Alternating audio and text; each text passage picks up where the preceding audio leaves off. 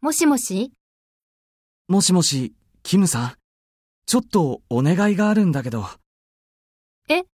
何今日、学校を休むって先生に伝えてくれないどうしたの実は、パスポートをなくしちゃって。え大変だね。うん。だから、大使館へ行ってくる。わかった。先生に伝えとくね。